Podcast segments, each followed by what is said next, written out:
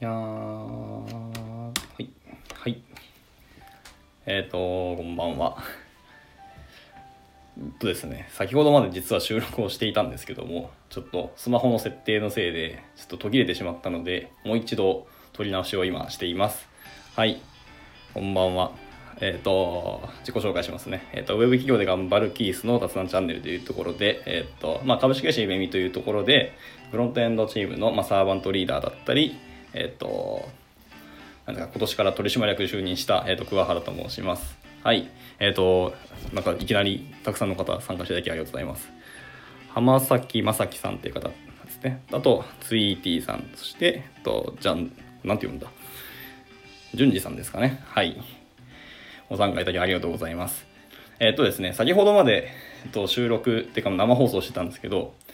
えっと、話していたのは、昨日の夜、あれですね、あの、僕の所属してきた大学の研究室の追い込んがあったんですね。まあ、そこで、えっと、まあ、若い子、学生たちとも喋れたり、えっと、まあ、その担当教授とも久しぶりに喋って、まあ、いろんな話、懐かしい話であったり、まあ、今の近況をみんなの近況だったりとか今の学生たちの話とかも触れ合ったり後輩僕がもう会ったことがない後輩とか僕がお世話になった先輩たちとかも触れ合えたりとか。で、まあ、そういう交流の場でいろいろ感じたこととか懐かしかったなっていう話を実は喋ってたんですけど、はい。えー、と僕のスマホの設定で、えー、と12時に全アプリが一旦閉じるような設定にしてたんですよね僕は。なるべく12時まで寝るっていうことを昔は心がけてたんですけど、まあ、なかなかそうはいかなかったんですけどで、えっと、いきなり、あのライブ放送止まってしまったので、もう一回やり直している感じです。はい。で、まあ、えっと、じゃあ、まあ、さっきの話をもう一回しても多分、今参加されてる方々はさっきのライブ放送とは全然違う方なので、えっと、もう一回喋っていこうかなと思いますけど、はい。まあ、今このコロナショックで、まあ、いろんな大学とか、まあ、大学だけじゃないですよね。小学校、高中学校、まあ、いろんな幼稚園保育園もですかね。はい、がの卒業式がさすがになくなって、えーと、もちろん僕のその所属していた大学研究室も卒業式がなくはい。おお花さんライブ参加ありがとうございます。ついびさんもはいまたちょいちょい来てください。はい。で、えっと、卒業式なくなって、えっと、追い込みももちろんなくなってしまったんですね。なのでその追い込みをじゃあ今年からそのオンラインでやりましょうかっていう話をその担当教授の方がまあ LINE グループがすでに別にあってそこで投げて、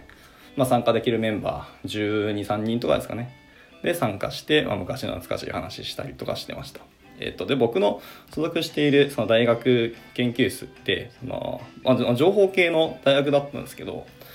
いや、大学時代は情報じゃなくて、僕が所属していた学科がその情報系だったんですけど、その情報系学科の中で、こう、純粋数学を学ぶ研究室に所属していたんですね、僕は。はい。で、僕は結構落ちこぼれな方だったんですけど、懐かしい本当懐かしい話みんなやっぱり数学をバリバリやっててでも卒業後は結局 IT 企業に行く子が圧倒的に多いんですね。もしくはその多大の大学院に進学しちゃしちゃう子も多く。あとは3分の1ぐらいはでも教師になる子がやっぱり多いですね、まあ、僕のその所属している大学がそのやっぱり教員合格採用率の、まあ、数字がやっぱりすごく高くてそういう意味で、まあ、教員になりたいっていう目的であの入学をする方もいらっしゃるぐらいなんですよね。まあ、なのでそうなんだかんだこう教員になる方も多いんですけど、まあ、僕みたいにこう IT 業界に飛び出して、まあ、仕事をし頑張るっていう方も結構いますね。はい。で、やっぱりその卒業生の話、まあ卒業生結局1人しか参加してこなかったんですけど、でまあ、卒業生とかの話を聞いた限りでいくと、まあ、なんだかんだこう就職して、えっ、ー、と、まあ、いきなりこうリモートワークだって話になって、まあ、別にリモートワークが別に悪いってわけでもないしっぱりまあなんだかんだリモートワークにこう適合し始めたっていうのは言ってるんですけど適合し始めてやっぱり気づくのは、まあ、その子もその社会人になって、まあ、一人暮らしをこう今しててリモートでこうズーム使いながら、まあ、顔は見えてるし話はできてコミュニケーションは取れるんですけど、まあ、なんかどっかしらこう寂しさを感じるというかちょっと不安的なのも大きいなってやっぱ言ってましたね。はい。でそれはうちの会社でもやっぱりその議論は起きてて、まあ、それに関するなんか勉強会も弊社では起きて、えー、と誰かがやってたんですけど僕は参加しないですけどね。で私もやっぱりそこは感じててやっぱり僕はあの雑談が大好きな人間で実は。も極論言うとこう雑談をしてお金稼げたらもうなんか IT の仕事しなくてもいいかなっていうぐらい実は話がする話をするのが好きなんですよ僕は。はい。なのでやっぱりこうリモートで話をするっていうのとやっぱ生で話しゃべ顔を合わせて雑談をするっていうのはやっぱり全然別物かなっていうふうに思っています。はい。まああの何て言うんですか。分かりやすい例えでいくとやっぱ音楽が例えとしてよく出るんですよ。で僕もともとあの吹奏楽やってたんですね。別に部活に入ってるわけじゃなくてその外部の社会人として集まって有志で集まってやっているその、えーと、吹奏楽楽団があって、まあ、そこで吹奏楽やってたんですけども。ちなみにテナーサックスをパートしてましたね僕は。はい。でやっぱり音楽ってあのすごい刹那的な芸術だと僕は思ってるんですよね。その代わりその刹那の一瞬にどれだけこう自分たちの思いとか積み上げてきたものを載せられるかっていう最高の芸術だと実は僕は思っています。完全にこう再現が二度とできない。この場にいる人以外は同じものはもう二度と味わえないっていう最高の芸術。花火もそれに近いのかな。一応でも花火は動画には撮れるけどでもやっぱりそのなんですか温度感っていいますか。物理的なあの音がすごい太いっていうか深い音がするじゃないですか。花火の爆発音って。あれを味わえないっていうのはやっぱり大きいと思いますけど、まあ、それと同じようなことがやっぱ音楽にもあって音ってやっぱりあの空気振動振動なんですよね。なのでその空気の、えー、っと湿度にも影響しますし風が吹いたら風にも影響しますし気温にもやっぱり影響しちゃうんですよね。それぐらいあの音ってものすごい繊細で、えー、っといろんなものを影響を受けてしまう芸術ではあるんですよね。なのでその音と,、えーと、それを収録した録音してあと後で聞く CD とかで再生して聞く音ってやっぱり別物ですよね。も全くもって違うと僕は思っています。ただその数値的なあの周波数でいくと多分同じだと思いますね。周波数は一緒かもしれないですけどもでもやっぱり体感として感じる音は全然別物ですね。はい。やはりその生で体験する音には音だけじゃないその波だけじゃない別なものを感じれるっていうのがその音楽ですので。っていうのもあってでそれはやっぱり会話にも成り立つと思ってます。それは。はい、で僕は多分今こうやって喋ってる声って多分生で聞いた声の音と多分こう今えー、っとスタンド FM か。でアプリを通して多分スマホから聞かれてる方も多いのが分からない PC からも分かんないですけど。から聞いてさらにそれを、えー、っと質が違うイヤホンとかヘッドホンから多分皆さんは聞かれてると思うんですけど。から聞く音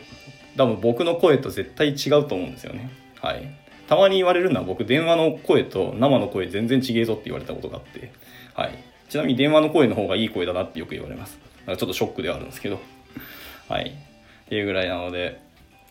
ぱりそう本当に顔合わせてやる会話っていうのはそこになんですかね、その音の違いもあるんですけど、一番大きいのは多分そこに、なんですか、人間味っていうか、ぬくもりが乗っかると思うんですよ。音ってこう、ものがあるわけではないし、目に見えないですけども、そこにでもぬくもりっていうのをはっきり感じるのが僕は大きいなと思ってます。まあ、他の人がどう感じるかわかんないですけど。っていうのもあって、ね、僕がそう感じる、この中にいる、先輩社員としている僕がそう思うのに、こう今の新卒の子たちはもっとそれを強く感じるんじゃないかなと思ったりしていますね。はい、今までこうずっとリモートで何かするってことが日本教育でもやっぱなかった、まあ、そういうことをやってきた人もいるんでしょうけどメインのストリームというか小中と義務教育やってで高校大学まで行った方も基本的にリモートで授業を受けたことってほぼないと思ってますね。でその人からすると当たり前のように人と接しながらどっかに行って授業に行くと必ず人がいるっていうところからいきなり全く人いなくて、まあ、家族もしくはもう一人暮らししたら自分しかいないっていうところでオンライン上で仕事をするっていう経験はほぼやってきてないはずなんですよね。なので一応別にやなんか仕組みとしてはあの適用できていると思いますし、まあ、やり方は十分も分かりましたと。でも実際にやそれでやってみると、おりっくんさん、はい、ライブ参加ありがとうございます。はい。今ちょっと今リモートワークの話をしていますね。はい。えっ、ー、と、なんだっけ。で、そうそう、実際に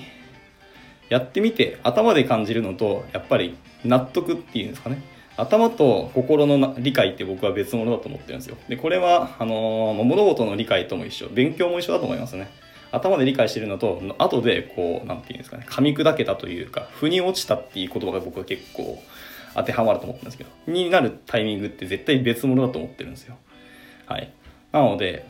今リモートをやってるけど、実際にやってみてずっと、本当にやってみると、意外とこう、寂しさって僕はあると思ってるんですよね。特に新卒の子なんて、それを強く感じやすいんじゃないかと思いますね。はい。で、それをまあ解消するっていう目的で、あの、まあ、弊社では、あの、ズームをつないで、そこで、まあ、あの、いろんな雑談をするっていうことをしていますけど。はい。あ、レイタカースさん、えー、ライブ参加ありがとうございます。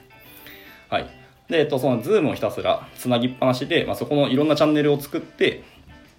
まあ、雑談したければそのチャンネル、人がいるとこに入っていって喋る。で、まあ、集中したければそこに抜けて、また自分の黙々作業する。もしくは同じチャンネルに入ってるんですけど、あの、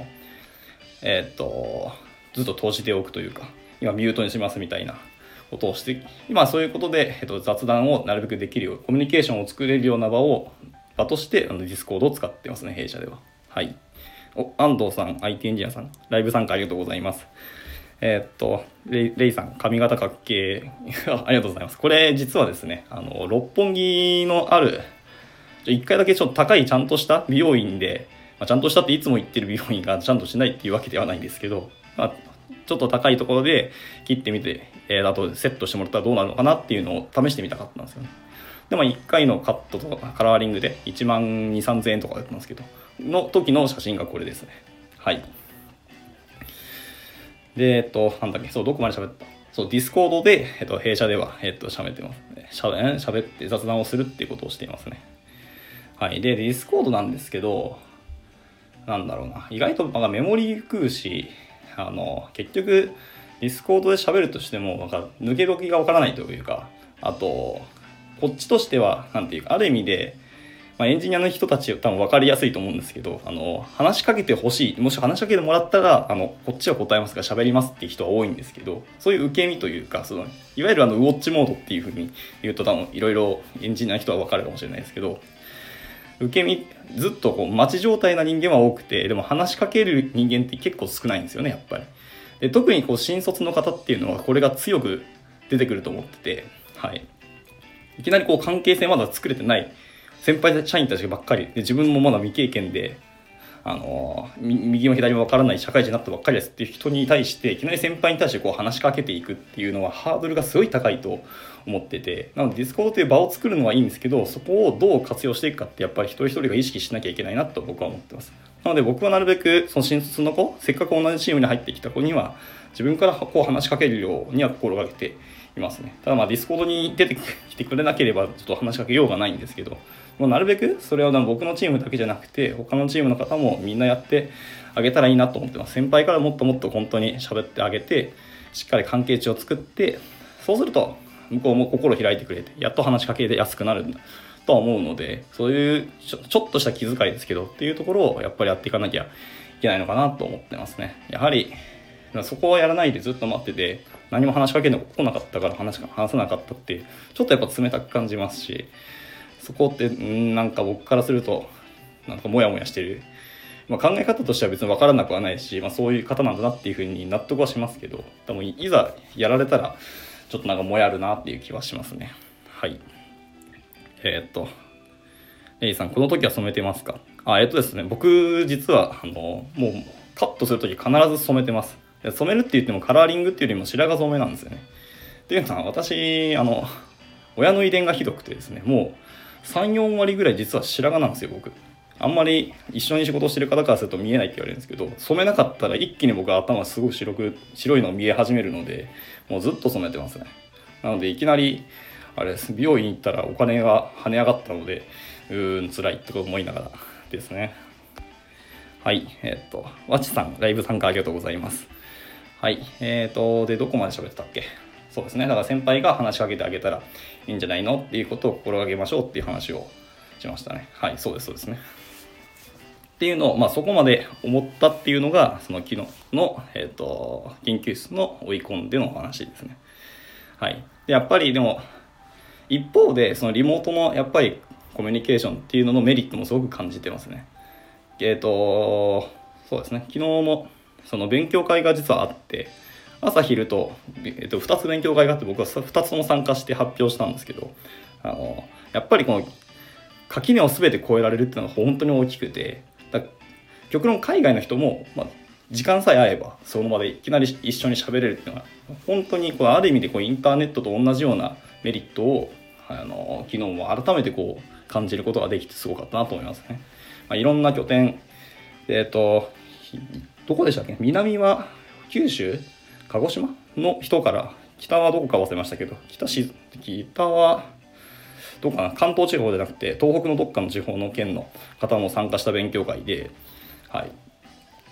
昔はずっとやっぱ東京の勉強会ってなるとやっぱ東京に行かなきゃいけなくてやっぱり地理的ハードルがあっていけないとか参加できない人が多かったんですね。まあ、いくつかの勉強会ではあの Zoom 配信じゃなくてあの YouTube 配信か。YouTube ライブで配信をしている勉強会もあるんですけどやっぱそういうのってなかなか少なくて本当レアなんですよね。ちっちゃい勉強会じゃなくてカンファレンスとかになるとまあそういうものはあったんですけどじゃない限りはやっぱり東京の勉強会に行きたいけど行けないっていう人いっぱいいる中やっぱりこうやってリモートで勉強会を開催できるようになったっていうのは本当に大きくて、はい、でいろんな人がこう参加できるようになって、まあ、質問もできるっていうのがいい体験だなっていうのをフィードバックしてるのを見てやっぱりそのリモートになったっていうのはやっぱり垣根を越えれるのは本当に大きいなって思いましたね。はい。まあ、でもそこのなんかメリットデメリットってしっかりあると思うんでそこをかん理解しながら僕らはなんかやっていけたらいいんじゃないかと思いますね。あくまでツールはその問題解決する手段っていうか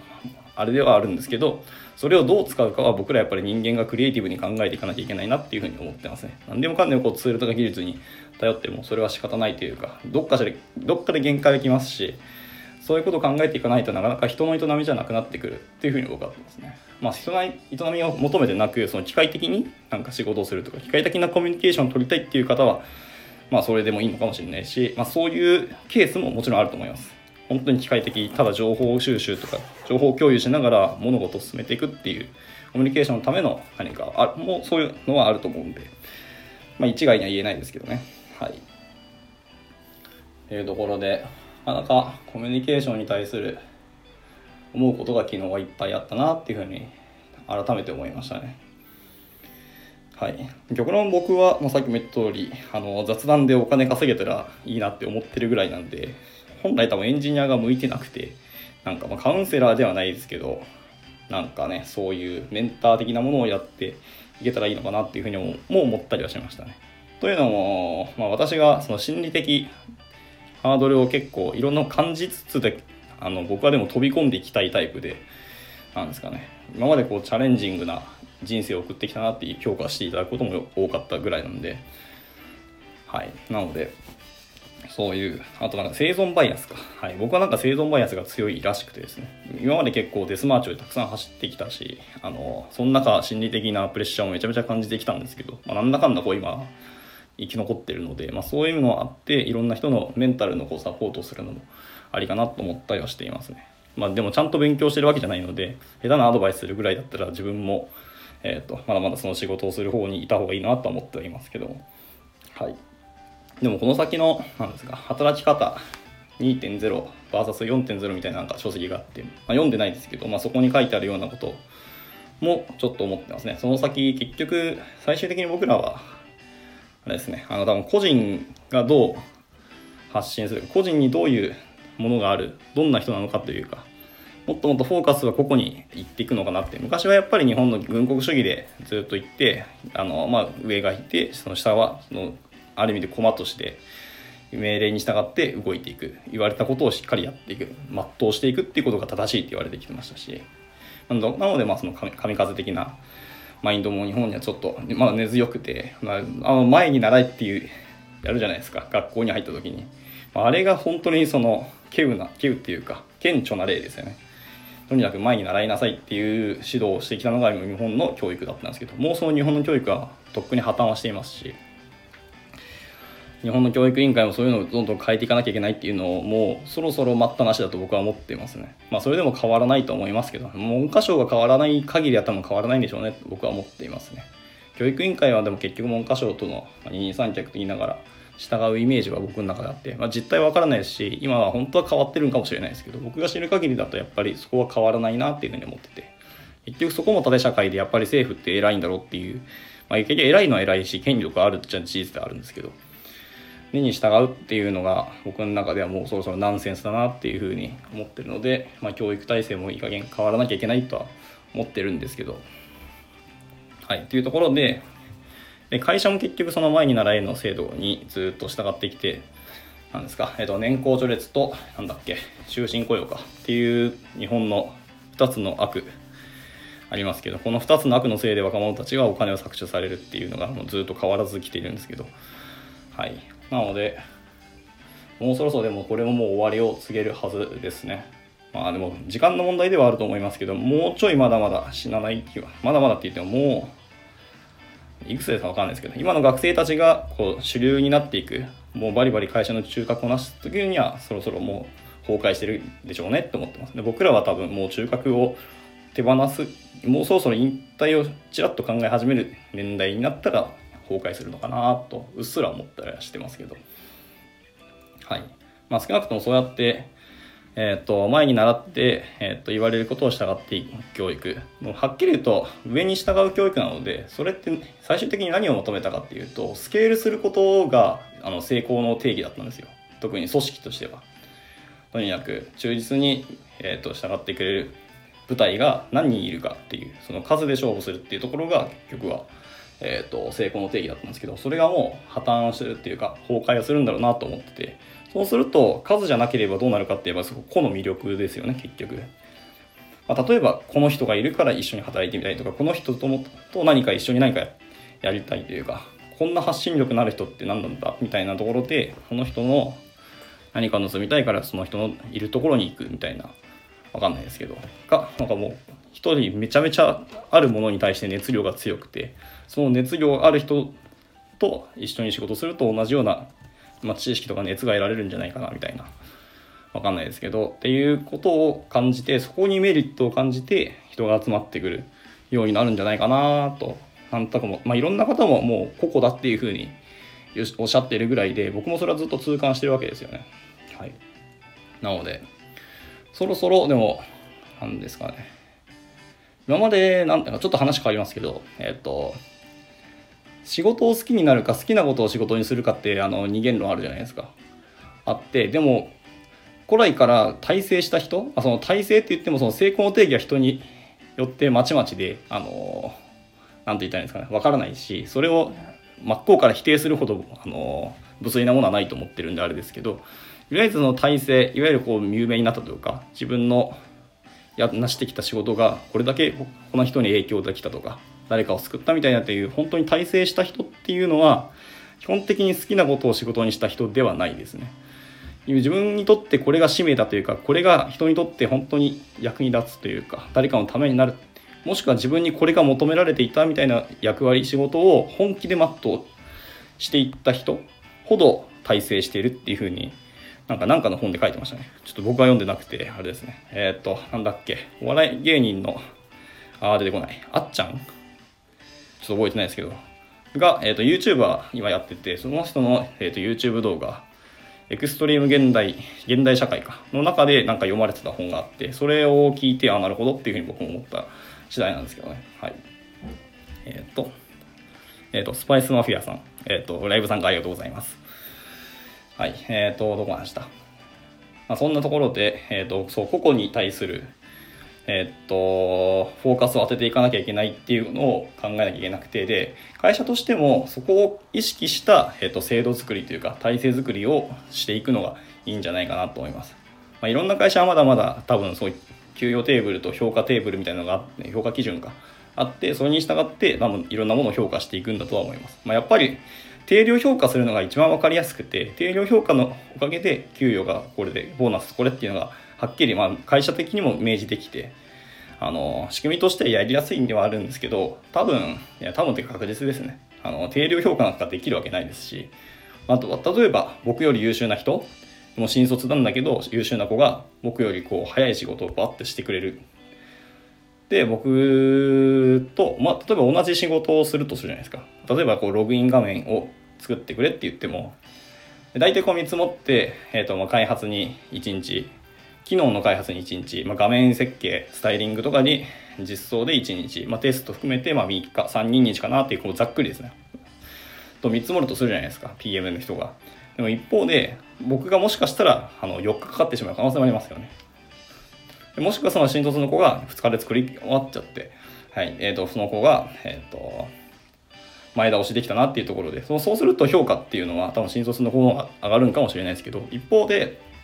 えっ、ー、と新卒の子は結構バグバグしててあのバリデーション周りのチェックが甘かったりとかテスト実はしてなくて普通に入力できなかったりみたいなことが起きて結局不具合修正とかしてなんだかんだ全てやりきったらあのご営業全部かかっちゃったって。で僕はその4日で終わったけど4日でバグもなくてそのまま納品できて実は1日僕のが負けました。なる可能性もあるじゃないですか。っていうので、まあ、結局見積もりをするにしても誰かがやるにしても実装するにしても結局全部変わる可能性が大きにあり得るんですねこの業界まあ普通に仕事人の営みなんで当たり前そうなんですけどはい、なので定量評価をどうやってやるかっていうそんな無理なんですよはっきり言ってってなると、その給与テーブルを作るのは別に間違いではないですけど、評価基準とか評価テーブル作ることはまあ無理ですよね。まあ、作ってもいいけど、それが正しい、当てはまるなんてことはほぼないと思ってるんですよ。はい。なので、今後はじゃあその人がどういう仕事をしたとか、その人がどれだけの影響を、えー、とコミットをしたとかっていうところにちゃんとフォーカス当てて、その中で、えー、と個人にどれだけの評価をするっていうのを考え直していかなきゃいけないのかと思いますし、あとは個々に対して、えっ、と、例えばフロントエンドエンジニアですと。言ってても、その人が実装が大本当にロジックの方が強いのか、それともスタイリングの方が強いのか、実はその広報とかの方、技術広報をする方が得意なのかって言って、やっぱり、あのー、振る仕事はまちまちですし、得意って言っても本人がやりたいことはまた別じゃないなっていうところがあったりします。はい。で、まあ、やりたいことと、あの、その本人が適した能力はまた別だ、話はあるんですけど、はい。まあ、そのいろんなことを加味しながら、その誰かに仕事を振るとか、誰かに何をしてもらうかっていうのは、ちゃんとフレーミングをして、えっ、ー、と、振る、もしくは、えっ、ー、と、話し合って決めていくっていうのも結構大事になってくるかなと思っていますね。まあ、そういうことをやっていくと、あの人が足りんとか、そんな時間が足りんとかいう話もいっぱい出てくると思いますね。特にこうウェブ業界とかエンジニア業界、IT 業界か、にはやっぱり仕事はいっぱい降ってくるし今作っているウェブシステムも昔と比べたら格段に複雑度が上がったりとか一つの、えーと、画面にも情報量とか考えること考慮すべきことがたくさん増えてきてて、まあ、そんなことをやっていくと1画面作るのにこれだけ見積もってたけど実はもう日数的には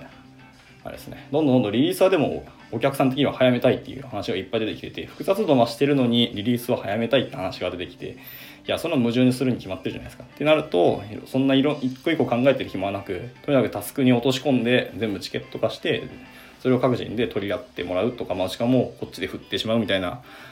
機械的な話になってきがちなんですけどでそことでも今後の働き方っていうところの折り合いをつけるというかそういうところを考えていかなきゃいけないなっていうふうに思いますねやっぱり特にウェブなんてあの、柔軟に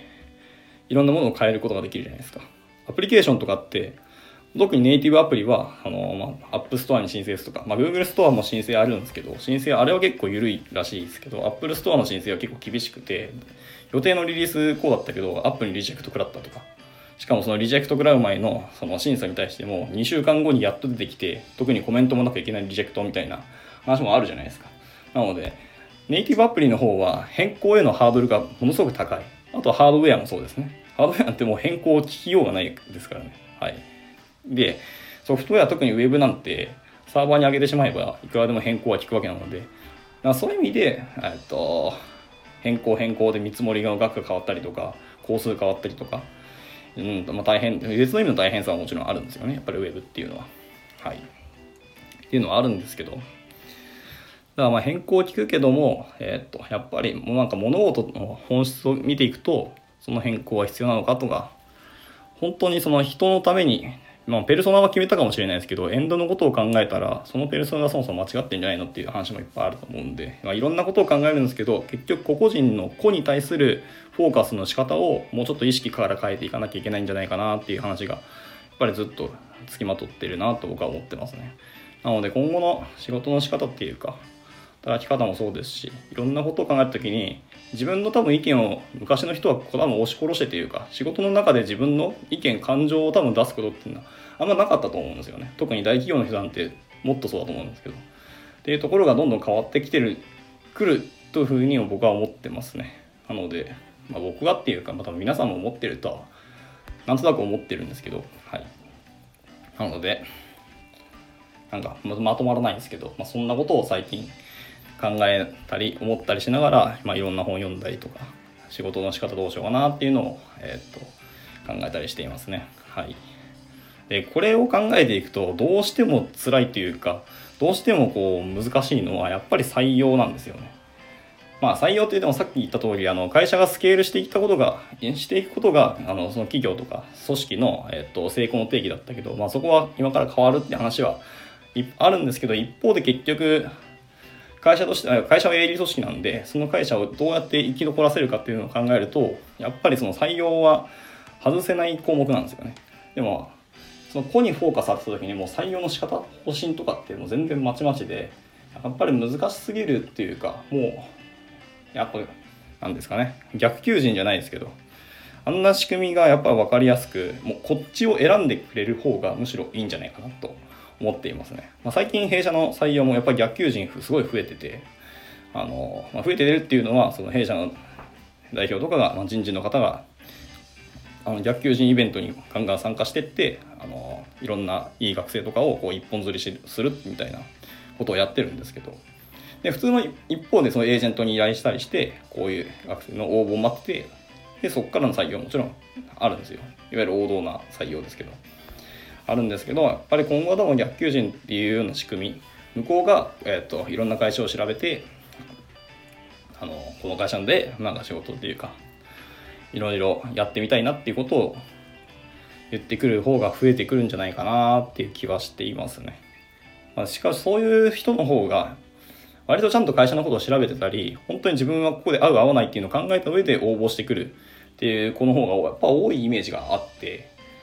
なのでそうそっちにもうフォーカスっていうかシフトして考え方をシフトしていくのが良いのではないかなというふうに感じたりはしていますね。はい。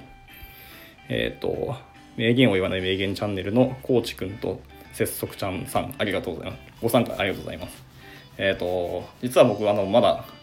チャンネル、ライブ、ライブの、ライブじゃないですね。えっ、ー、と、なんですか、収録放送、初回しかまだ聞いてなくて、まだ2回、3回聞いてないんですけど、ちょっと後ほど聞きますので、はい。えっ、ー、と、なんだっけ、そう、採用の話をしてましたね。はい。まあ、そんなこんなで、でも、なんですか、ここにフォーカスを当てるけど、でも貨幣経済っていうのはなくならないので、やっぱりお金の話をしだすと、ま、また全然もう1時間ぐらい喋りたくなるんで、あれですけど、まあ、お金とかそのキャッシュフローっていうのはそれほど大きくは変わる気はしていないので、なんだかんだでも生きていくためにはお金は必要っていうところで、えーと、どうやって稼ぐかっていうのはやっぱり考え続けていかなきゃいけない。だからここにフォーカス当てようが結局どうやって利益を作っていくかとかお金を生んでいくかっていうのはやっぱり考えていかなきゃいけないなと思いますが、えーと、昔と違ってもうあのお金はやっぱ物の対価としてのお金ではなくてそのやってきたアウトプットに対しての、まあ、評価に対するあの対価としてのお金っていうのはまあそれほど変わらない気はしていますが一方でえーと、いろんな人が、まあ、自分たちの、えーと、お金についお金の使い方についていた意識を考えていくと,、えーと、多分対価としてお金を払ってるって言ってるけど本質としては対価ではなくてそれに対する信頼に対してお金を払っているんじゃないかと思ってますね。はい、例えば果物屋さんに行っていちごを買うとしても、えー、とこの店だったら100円でこっちの店だと50円だと。でそのもちろん安いだったら安ければあの安くてはや、えー、越したことはないんですけどただ50円の方が明らかに色が当てたりとかちょっとあの潰れたりとかすると、まあ、やっぱそのお店そのものに多分信頼がなくなると思うんで次回からもそのお店で買わないっても考える方も多いんじゃないかと思いますね。だからちょっと高くてもそっちの方が良いというふうに感じる。自分がそこを多分良いと感じてる根源は多分信頼だと僕は思ってますね。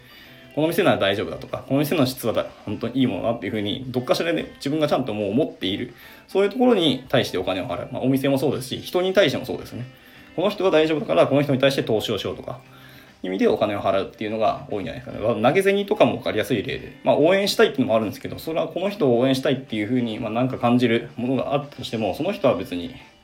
えっ、ー、と、自分たちのことを応援してくれなくてもいいっていう中で、この人に応援したいっていうでその応援したいっていうのは何ですかね？うんまあいろんな人によってのなんか感情の起伏というか、あのー、根源的な欲は分からないですけどもそこに僕はその総合的なことを考えるとその信頼っていう感情があってその信頼に対してこの人にお金を払おうっていうふうに思っていますね。はい。なのでお金稼ぎも今後、えー、っと、この、なんですか、ツールとかこのサービスが良いとか、このシステムが良いって言ってるけど、その良いの定義はま便利とか、なんてらかんたらいっぱいあるんですけど、便利なんだけど、えー、っと、その、そのシステムで受けたいサービスを受けるためには、バグ3つを踏まなきゃいけないとかだったらすごい嫌じゃないですか。嫌っていうか、そもそもそんなところに、えーと、お金払いますかとか、そもそも使いますかみたいな話が出てくると思うんですよ。っていうので、まあ、いろんなことを考えると、絶対そこに対する信頼を勝ち取ったところに対してお金が落ちてくるっていうふうに僕はずっと感じていて、でそこに意識の転換をもう企業レベルでしていかなきゃいけないのかなっていうか、まあ、当たり前の話かもしれないですね。僕がこれ最近やっと思ったことなんで、本当は企業の人とかもうそういうのは当たり前にしてるかもしれないですね。まあ、そもそもクレジットもその信頼っていうあの英単語ですから、はい。あるんですけどね。だから良いシステム、良いサービスを作るっていうのは、その人たちから良い信頼を勝ち取るっていうところにフォーカスがいくので、そのやっぱ勝ち取るためには、えっ、と、何をその人が良いと思わかっていう、そしたら信じてくれるかっていうところを考えて、ペルソナを決めて、えっ、と、サービスとかを作っていくのがいいのかなっていう感じですね。はい。まあ、ベラベラ喋っていったんですけど、ちょっと大体、0時、もうすぐ40分ですかね。40分ぐらい今も喋ってますね。はい。ところで、第2回の生放送はこんなところですかね。はい。まだやってみて、あの、生放送これで実は僕2回目なんですけども、はい。いつもその収録をしてて、2回目、2回目っていうか、生放送したらどう変わるのかなっていうふうに思ったんですけど、やっぱりこう参加者がの方がこうリアルでいただくっていうのはやっぱり大きくて、えーとまあ、コメントしていたりとか質問されしていただいたのはすごくありがたくてやっぱりこういうのちょっとの差ですけど今いつもの収録だと自分が一方的に喋ってるだけでしたがこうやって生放送で質問していただくっていうのはやっぱりちゃんと聞いていただいてる人が、まあ、見えないですけどちゃんといるっていうのがこう実感としてあったのでやっぱ生放送ちょっと楽しかったなと思いますので、えーとまあ、定期的に生放送しようかなと思いました。とりあえず、まあ、今日日曜日なんでまた来週日曜日の夜まだ時間はあんまあんま決めてないんですけどどっか適当な時間で多分夜だと思います。やりたいと思います、まあ、自分の1週間のやってきたと感じてきたことの振り返りも含めてなんか喋っていけたらなというふうに思っていますし、なんか質問いただけたらそこで、えー、と僕なりの回答をしていけたらなと思います。はい。というところで今日はじゃあ明日もお仕事ある方もいらっしゃると思いますのではい。もう夜も遅くなっても仕方ないですしね。はい。なので今日はこれで終了したいと思います。思いますはい、えっ、ー、と、ご参加いただいた皆様ありがとうございました。また良ければ聞きに来ていただけるとすごく嬉しいです。はい。では、おやすみなさい。さようなら。